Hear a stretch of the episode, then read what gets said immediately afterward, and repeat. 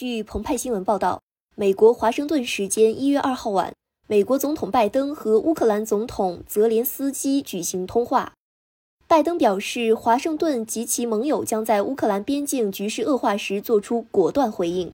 据美国有线电视新闻网二号消息，白宫发布的美乌领导人通话记录显示，拜登告诉泽连斯基，如果俄罗斯进一步入侵乌克兰，美国及其盟友将做出果断回应。泽连斯基二号晚发推文称，他与拜登通话时强调了我们关系的特殊性。乌克兰感谢美国坚定不移的支持。他补充说，双方讨论了乌克兰、美国以及合作伙伴在维护欧洲和平、防止局势进一步升级、去寡头化方法的联合行动。自今年秋季以来，十万俄军在乌克兰边境附近集结。美国和欧洲官员指控称，这可能是俄罗斯入侵的前奏。俄罗斯方面则强调。北约东扩正在影响俄罗斯国家安全，美国应叫停北约东扩，并排除乌克兰加入北约的可能性。